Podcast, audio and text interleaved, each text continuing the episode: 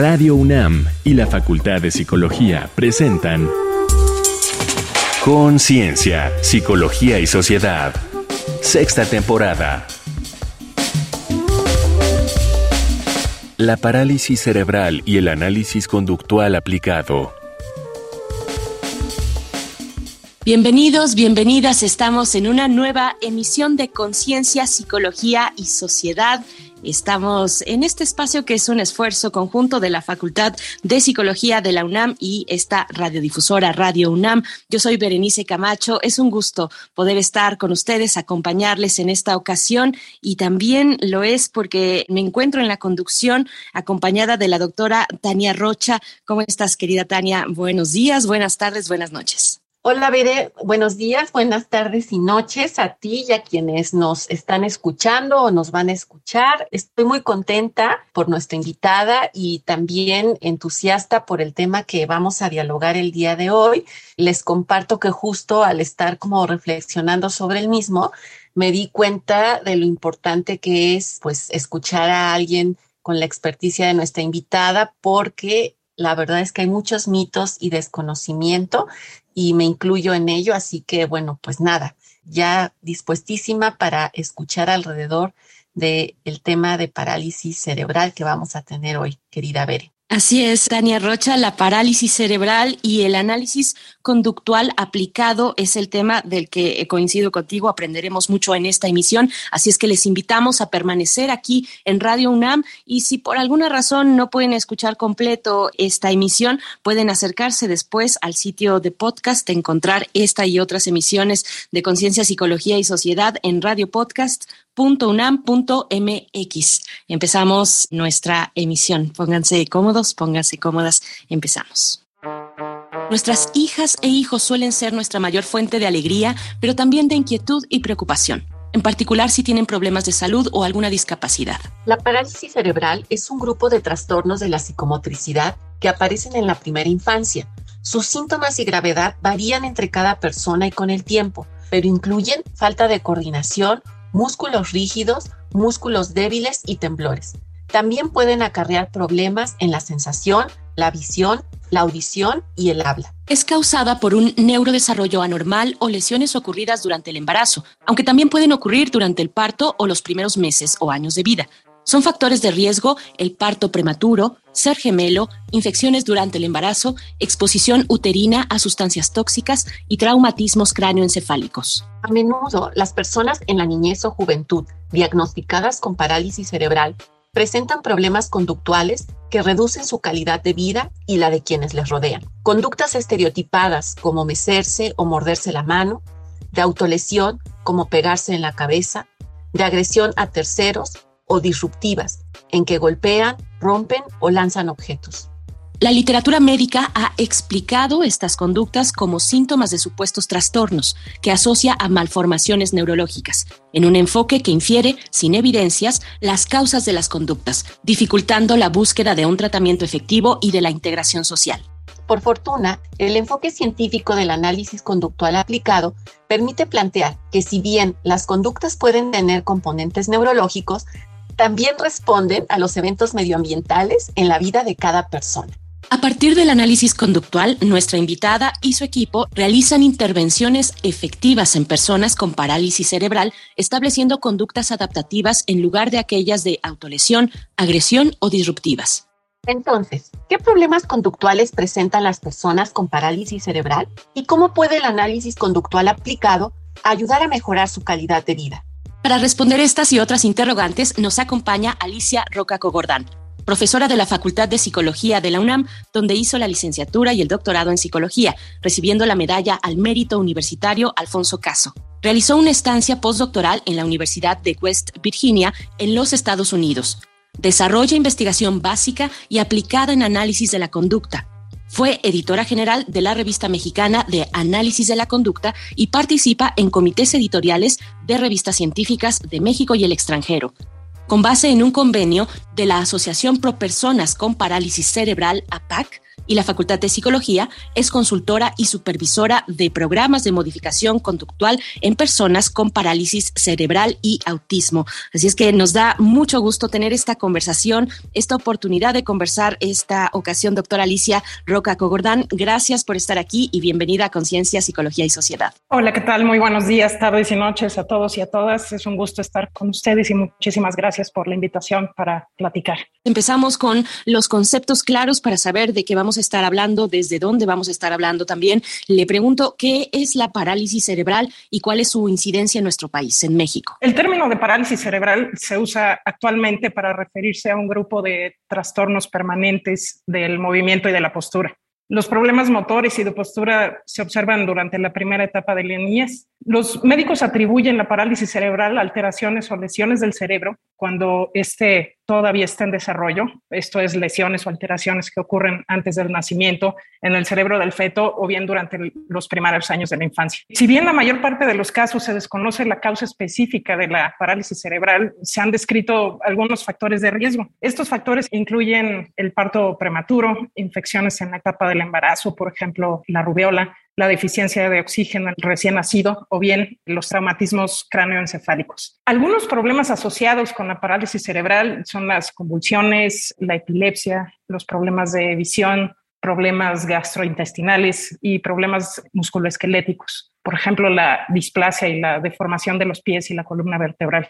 También se reportan de manera consistente problemas conductuales en personas diagnosticadas con parálisis cerebral. Respecto a la incidencia de la parálisis cerebral, pues bueno, en México aproximadamente el 7.2% de la población tiene alguna discapacidad. La parálisis cerebral es la principal causa de discapacidad infantil y la incidencia en el mundo es de alrededor de 1.5 a 2.5 casos por cada mil niños que nacen. Sabemos que aproximadamente 17 millones de personas en el mundo viven con parálisis cerebral. ¿Podrías ahondar más en qué tipo de problemas problemas de conducta pueden presentarse y cómo afectan a las personas? Un problema comúnmente observado es la conducta estereotipada. Un ejemplo de una conducta estereotipada es que los niños se mecen, esto es, uh, mueven la parte superior del cuerpo repetidamente hacia adelante o hacia atrás. Un segundo ejemplo es que introducen la mano persistentemente dentro de la boca. Estas conductas son problemáticas para las personas que las emiten, principalmente debido a que puedan llegar a lastimarse, por ejemplo, al mecerse pueden caer o golpearse, o bien introducir persistentemente la mano a la boca puede resultar en una lesión. Las conductas estereotipadas también son problemáticas debido a que interfieren con las actividades cotidianas diarias, incluyendo la interacción con otras personas. Un segundo problema conductual común es el que podemos llamar genéricamente conducta de agresión, es decir, ocurren conductas como rasguñar, golpear o patear a otras personas. Aquí me parece necesario enfatizar que genéricamente les podemos llamar conductas de agresión, pero sería incorrecto, injustificado inferir que la conducta como tal tiene un propósito y que ese propósito es lastimar a otros. No obstante, las conductas como patear o golpear a los demás son peligrosas para las propias personas que las emiten y por supuesto para las personas que los rodean y evidentemente dificultan su integración social. Otro problema conductual importante es la conducta de autolesión. Por ejemplo, las personas pueden golpearse la cabeza con alguna superficie o con la mano o bien golpearse la cara, por ejemplo. Estas conductas pueden resultar en lesiones severas. Además, la ocurrencia de estas conductas representa una preocupación constante para las personas que rodean a los niños, como su familia y sus maestros por ejemplo. Finalmente, las conductas disruptivas también ocurren frecuentemente. Formas comunes de estas conductas incluyen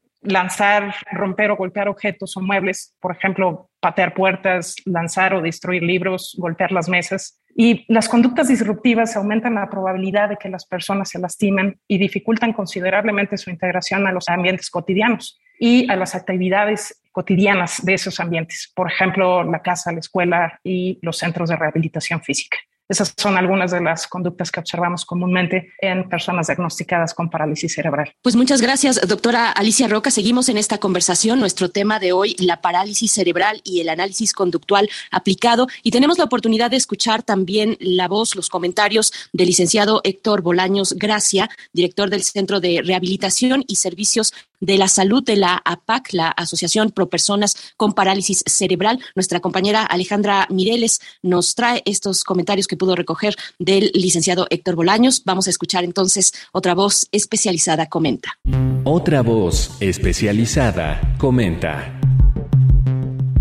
Esta semana, en Conciencia, Psicología y Sociedad, entrevistamos a Héctor Bolaños Gracia, director de Rehabilitación y Servicios de Salud de APAC, Asociación Pro Personas con Parálisis Cerebral. Hicimos las siguientes preguntas. ¿Qué es APAC y cuál es su misión? Somos una institución sin fines de lucro fundada en los 70 con la finalidad de brindar atención especializada a las personas con parálisis cerebral y otras discapacidades. Pues nuestras actividades se rigen bajo el principio de dar una atención integral para los miembros de nuestra comunidad. Contamos con personal especializado, ofrecemos asesoría y también capacitación a otras instituciones. ¿Cuáles son los retos principales por los que atraviesan las personas con parálisis cerebral y sus familias?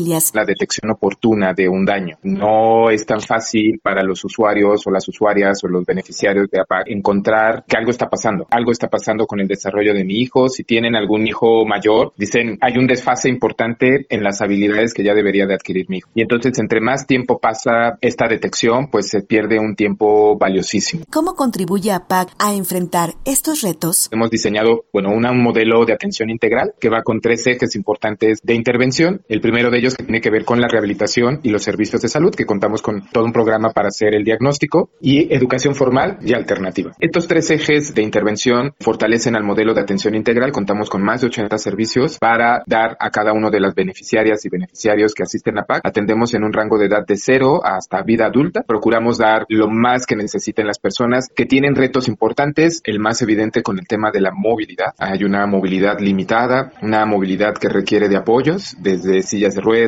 eh, andaderas o a veces no de estos apoyos físicos, pero pues que sí el, al arrastrar el pie, al tener problemas de equilibrio, presenta un gran reto, ¿no? Y entonces lo que nosotros a ellos les damos pues es todo este tipo de rehabilitación que en su momento pues permitan saltar cada uno de estos obstáculos a nivel motor. A nivel, digamos, académico, desafortunadamente no todas las escuelas, lejos de las modificaciones arquitectónicas, pues no están, pero las actitudinales pues son las más importantes. Pues ofrecemos sensibilizar a las escuelas, para que puedan pues recibir en sus aulas a las personas con algún tema de parálisis cerebral o bien un tema neurológico, ¿no? O motor, que esto eh, son cosas de las que vamos trabajando y también a nivel laboral, cuando tenemos personas beneficiarios y beneficiarias adultos, pues están en la búsqueda de una oportunidad laboral y nosotros apoyamos en ese proceso de inclusión laboral. Para Conciencia, Psicología y Sociedad, Alejandra Mireles.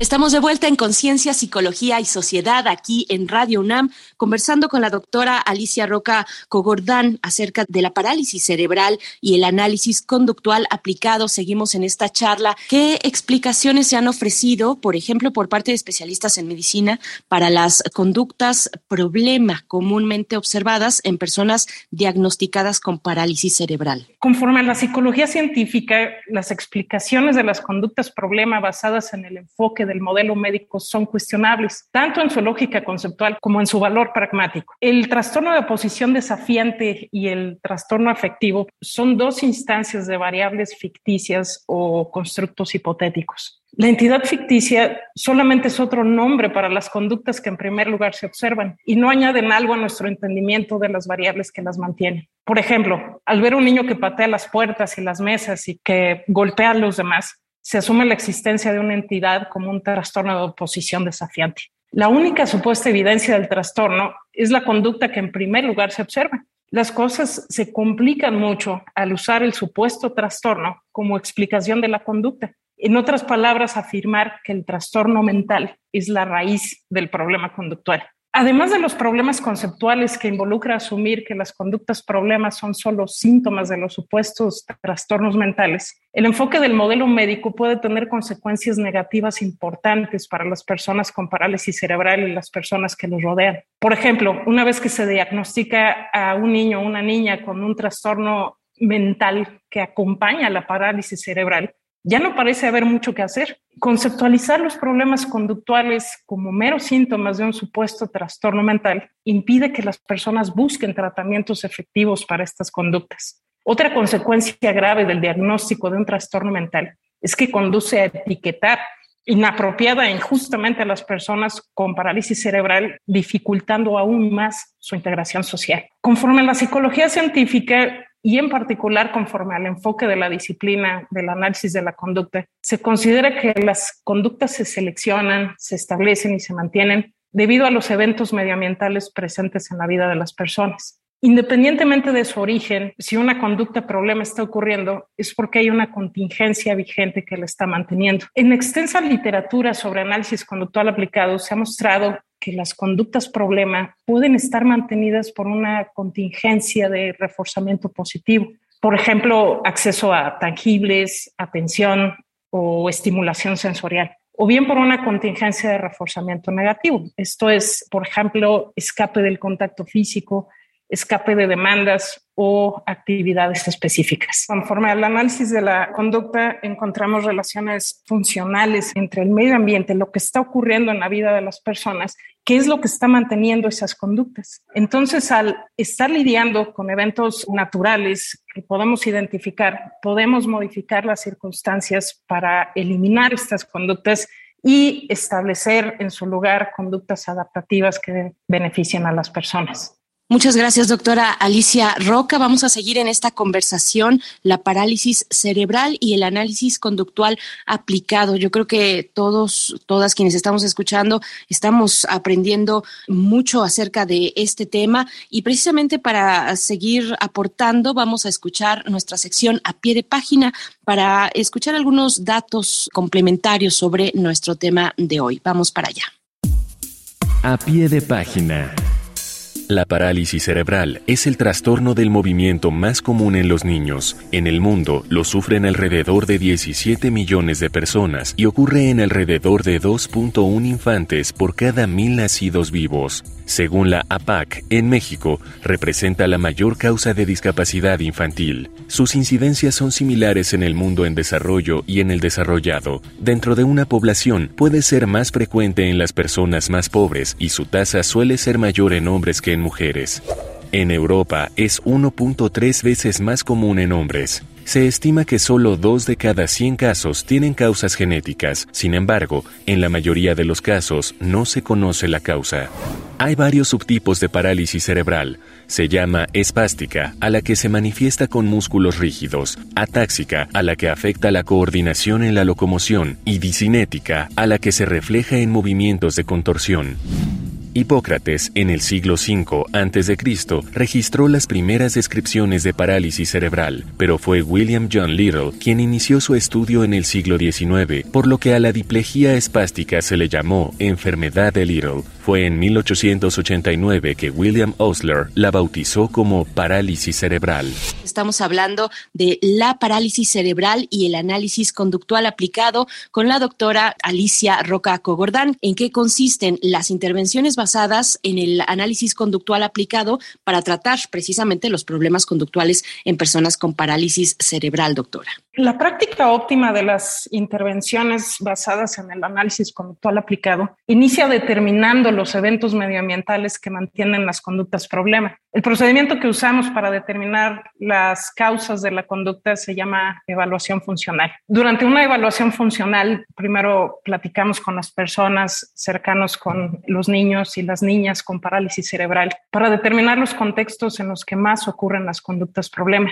Posteriormente observamos las conductas en los ambientes reales, es decir, la casa, la escuela, por ejemplo, para observar los antecedentes y las consecuencias directas de estas conductas. A partir de las entrevistas y de la observación directa de la conducta, formulamos hipótesis sobre su función. Implementamos un procedimiento llamado análisis funcional, en el cual manipulamos sistemáticamente los antecedentes y consecuencias de la conducta para observar bajo qué condiciones ocurre y determinar así su función. Una vez que las variables controladoras se han identificado, es posible implementar un tratamiento efectivo para disminuir la frecuencia de su ocurrencia. Un tratamiento común es establecer una conducta adaptativa que sustituya en función a la conducta problema. En resumen, es necesario identificar la función de las conductas problema, por ejemplo, acceso a tangibles, atención, estimulación sensorial, o bien el escape de demandas, instrucciones o situaciones sociales. Y una vez que hemos identificado la causa, elegimos el tratamiento más apropiado basado en evidencia para disminuir su ocurrencia.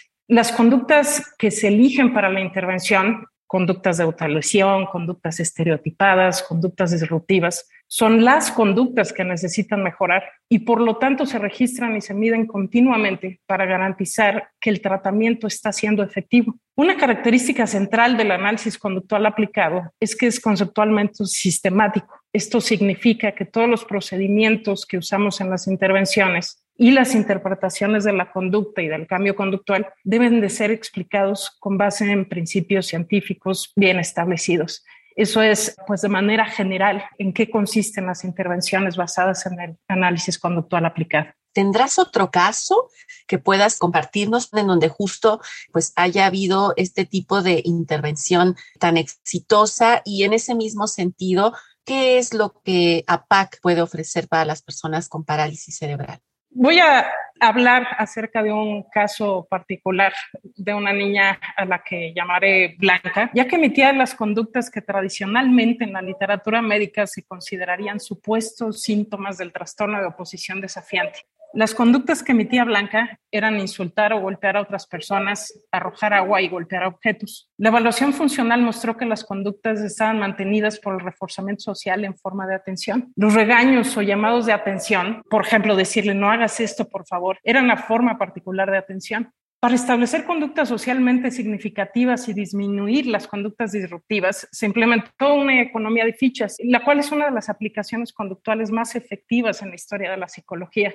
Conductas apropiadas, tales como participar en la clase y conductas de interacción social adecuada, resultaban en la entrega de fichas que eran intercambiables por una variedad de reforzadores de actividad, como jugar con triciclos, pintar con acuarelas y jugar con plastilina.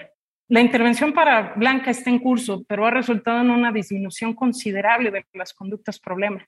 El uso de reforzadores condicionados, esto es las, las fichas, que son intercambiables por el acceso a actividades, ha sido efectivo para el establecimiento de conductas apropiadas, incluyendo la interacción social con compañeros y maestros. Respecto a las recomendaciones que les ofrecería a las personas con parálisis cerebral y a las personas cercanas a ellos, es que se acerquen a la Asociación Pro Personas con Parálisis Cerebral ellos tienen un modelo muy bueno en la que ofrecen terapias de rehabilitación, una gran variedad de servicios de salud para tratar, por supuesto, la parte médica de la parálisis cerebral decir que la doctora Alicia Roca es profesora de la Facultad de Psicología de la UNAM, desarrolla investigación básica y aplicada en análisis de la conducta. Doctora Alicia, muchas gracias de verdad por esta participación y ojalá podamos contar con usted próximamente aquí en Conciencia, Psicología y Sociedad. Doctora, hasta pronto. Hasta pronto y muchísimas gracias por la invitación. Fue un gusto estar aquí con ustedes hablando de la parálisis cerebral. Gracias, doctora. Pues nosotros vamos a hacer una pausa, vamos a escuchar algunas recomendaciones desde la cultura y el entretenimiento sobre nuestro tema de hoy, la parálisis cerebral y el análisis conductual aplicado. Vamos a escuchar Reconecta en la cultura. Reconecta en la cultura. El prestigiado libro de Cooper Heron y Heward, Análisis aplicado de conducta, editado en español por Javier Virues Ortega, expone en detalle principios y procedimientos para modificar conductas importantes en el ámbito social. Es un manual exhaustivo del análisis conductual aplicado, o ABA por sus siglas en inglés, referencia obligada en cursos universitarios sobre principios básicos y avanzados de conducta, aplicaciones analítico-conductuales y métodos de investigación, publicado por Editorial ABA España. A padres y familiares de menores de edad con parálisis cerebral y profesionales de la salud les interesará el libro Mi hija tiene parálisis cerebral infantil, de Francisco Alcantuz Marín publicado por Editorial Síntesis, que brinda un acercamiento al ciclo vital de las personas con este trastorno, iniciando por el diagnóstico y las causas, los programas de atención, el proceso de escolarización, la problemática familiar, la edad adulta, hasta llegar a una serie de útiles recomendaciones para afrontar esta circunstancia. Prepara palomitas y acomódate para ver una peli. En 1989, Daniel Day-Lewis ganó el Oscar a Mejor Actor por su interpretación de Christy Brown, pintor y escritor irlandés con un caso extremo de parálisis cerebral, en la versión cinematográfica de su autobiografía Mi pie izquierdo, dirigida por Jim Sheridan. Gracias al apoyo y amor de su madre, Brown desarrolló la capacidad de pintar con un pie, destacó artísticamente, se integró a la sociedad y recibió el afecto y reconocimiento por su gran talento y tenacidad. La sorprendente comediante árabe estadounidense Mason Sayid nos brinda la TED Talk Tengo 99 problemas y la parálisis cerebral es solo uno de ellos Tiemblo todo el tiempo, anuncia para iniciar su divertida charla. Soy como una mezcla de Shakira y Mohamed Ali. Con gracia e ingenio nos lleva de visita relámpago a sus aventuras como actriz, monologuista cómica, filántropa y defensora de las personas con discapacidad. Estas fueron las recomendaciones de la semana. Te dejamos con el tema Tell Me I Can't, en la voz de la cantante Regan Strange.